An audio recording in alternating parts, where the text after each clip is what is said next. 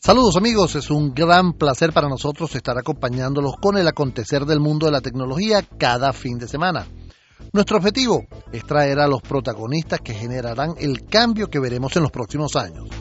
A esos emprendedores y sus ideas, a los ejecutivos y sus estrategias y los anuncios de productos y sus ventajas. En la producción general del programa, Elena Acero.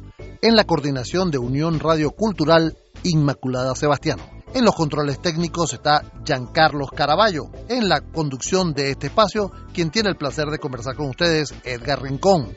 Nuestras redes, arroba ciberespacio VE en todas las redes sociales y la mía personal, arroba e rincón M. Comencemos. Bueno amigos, en esta parte del programa me da mucho gusto tener un gran amigo con nosotros aquí en el estudio. Él es Carlos López, gerente de soporte y entrenamiento y adiestramiento de ESET aquí en Venezuela. Y con él vamos a estar conversando eh, estos temas de seguridad que siempre son importantes. Pero eh, para no entrar en los temas eso de, los virus, qué hacer y tal, vamos a concentrarnos en un área que me parece sumamente interesante y es esas redes hogareñas que uno tiene, el wifi que uno tiene en la casa, el wifi que uno puede encontrar libre, este, qué hacer con los chamos, etcétera, cómo poner la clave y, cómo, estar vigilando quién puede estar caminando por allí. Carlos, un placer tenerte aquí en Ciberespacio. Gracias, Edgar, de nuevo por la invitación. Mira, eh, yo tengo un Wi-Fi en mi casa. Ya le puse clave. ¿Ya estoy seguro? Eh, no, no, no es suficiente con eh, colocarle simplemente un password a, la conexión.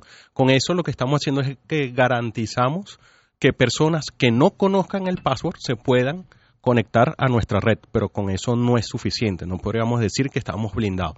Hay una serie de requisitos eh, o acciones que nosotros deberíamos tomar para realmente tener un, mayor blindaje en la protección de nuestra red. Serían esas?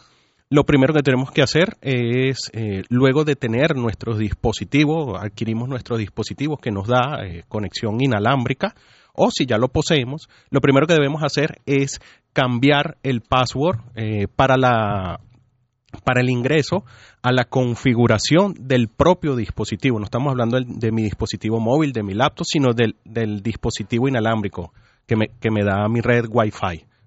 Eh, estos dispositivos vienen con una red, una contraseña, disculpen, por defecto, eh, que es estándar para todos los dispositivos del fabricante. O sea que si yo instalo, por ejemplo, déjame decirte, el famoso admin admin, un router que, yo monto, la clave es admin admin. Correcto. Lo primero que nosotros deberíamos hacer es modificar esa clave. Incluso hay dispositivos que nos da hasta la posibilidad de cambiar el usuario admin por un usuario con privilegios de administración, pero ya un usuario este, customizado por nosotros.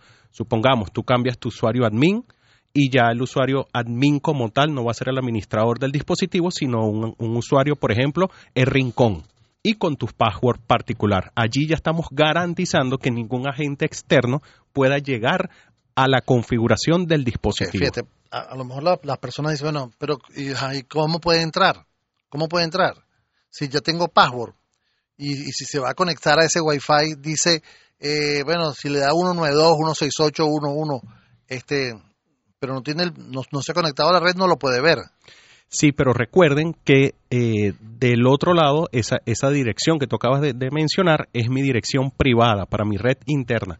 Pero los dispositivos tienen una red pública que te lo da, tiene una IP pública, una dirección pública que te la da eh, el proveedor de servicios de Internet. Claro, claro. Entonces, dándole esa puedo llegar al panel de control de mi router por esa dirección pública. Correcto. Entonces, allí es donde entra la segunda recomendación, que nosotros debemos deshabilitar que a través de nuestra IP pública puedan llegar al panel de control del dispositivo. Entonces, debemos cambiar no solamente la contraseña de la configuración del dispositivo, sino que también no se pueda acceder, digámoslo así, de, de una manera más, más simple, desde la calle a la panel de configuración, a la interfaz de configuración del dispositivo. Ahora, pero si el proveedor de acceso a Internet no me da esa posibilidad, me dice que esa, esa dirección pública es para él poder hacer actualizaciones y tener control de, la, de lo que de lo que de lo que se está conectando, pues. Claro, pero estamos hablando que desde el panel de configuración yo deshabilito que yo pueda ingresar desde eh, mi red pública, sin, sin importar la dirección IP que me dé el, el proveedor. O sea que eso es un derecho mío. Correcto. Como dueño del dispositivo, eso es un derecho mío. Entonces yo le voy a poder ingresar a la configuración del dispositivo directamente desde mi red privada, desde mi red inalámbrica. Ok, cualquier modificación tengo que hacerla yo. Ahora, ah, eh, eso es complicado. No, es muy sencillo. Normalmente estos dispositivos tienen una interfaz gráfica bastante amigable y con unos simples check este, nosotros podemos habilitar o deshabilitar ciertas configuraciones. Ahora, fíjate que muchos de, estos routers eh, trabajan con unas direcciones que se llaman MAC, ¿no? Que es la, Machine Access. Sí, es la, es la dirección física del, del dispositivo. Del dispositivo, ¿no? Entonces hay una tendencia de que tú puedes tener tu red abierta, ¿ok? Pero solo se va a conectar a eh, los códigos esos que tienes allí, esas MAC. ¿Qué, ¿Qué, tan seguro es que se conecte a través de, las Mac o que se conecte a través de claves? Eh, mm, las direcciones físicas o las direcciones MAC, como tú comentas, son direcciones eh, únicas, en teoría, para los dispositivos que tienen o cualquier dispositivo que posean una tarjeta de red. Estamos hablando de servidores, equipos de comunicaciones, dispositivos móviles, PC, cualquier dispositivo que tenga la posibilidad o la capacidad de conectarse a la red, a cualquier red, tiene su Mac. Tiene una Mac única. Existen como todo, existen maneras de que yo pueda clonar esa Mac, pero digamos eh, son temas eh, bastante rebuscados, ¿no? Para poderlo hacer. Siempre existe la posibilidad, pero eh, en, a nivel de probabilidad es muy baja la probabilidad de que eso ocurra. Entonces, por eso es una buena recomendación de que yo me conecte en vez de un password y, eh, para conectarme a mi red, yo tenga identificados los dispositivos que se deben conectar a mi red y que... ¿Quiénes son los usuarios míos?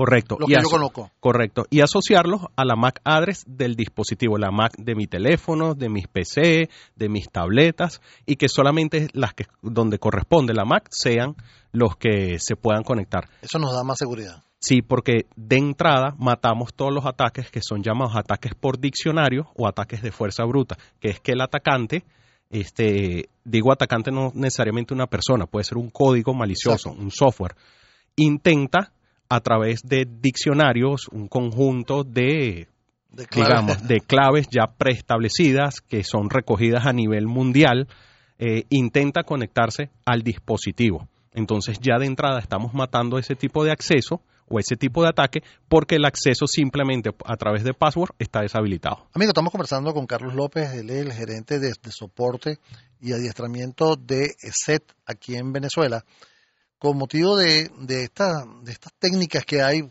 y sobre todo el uso que tenemos en nuestras redes y sobre todo las redes hogareñas.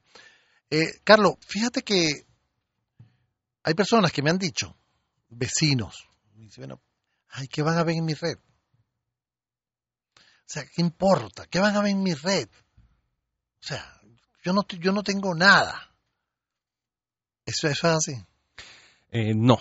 Primero hay algo que quizás uno no, le da la importancia, ¿no? Pero cuando uno es bien objetivo, se puede dar cuenta de, lo importante que es, que es este valor, ¿no? Como activo. Por ejemplo, las imágenes fotográficas que nosotros tenemos.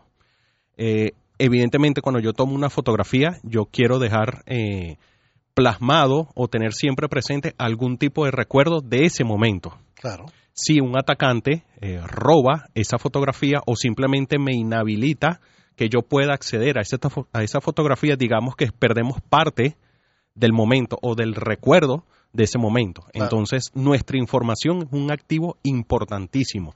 No necesariamente eh, un atacante roba información eh, que tenemos guardada en, nuestra, en nuestros equipos. También pudiera interceptar comunicaciones en donde nosotros, por ejemplo, tenemos, si estamos estableciendo en ese momento una conexión con el portal bancario, entonces estamos enviando y recibiendo información desde el banco. y de así con cualquier otro tipo de servicio. Eh, cuentas de portales en línea, eh, de sitios de compra, eh, de sitios de televisión en línea también. Vemos ahorita que ha crecido en gran cantidad cualquier cantidad de, de servicios, de contraseñas, de credenciales, de servicios de streaming en la web. Ahora fíjate, no quiero que se me vaya el tiempo, Carlos, sin que toquemos un tema que, por, por cierto, lo, lo, tocamos en nuestros micros semanales y es el acceso a las redes gratis que hay. ¿Ok? Eh, ahí se, se comentaba de que no es tan saludable estar conectándose a, las redes. ¿Cuál, ¿Cuál, es tu opinión como experto en seguridad sobre las redes públicas que hay en los restaurantes, en, los aeropuertos?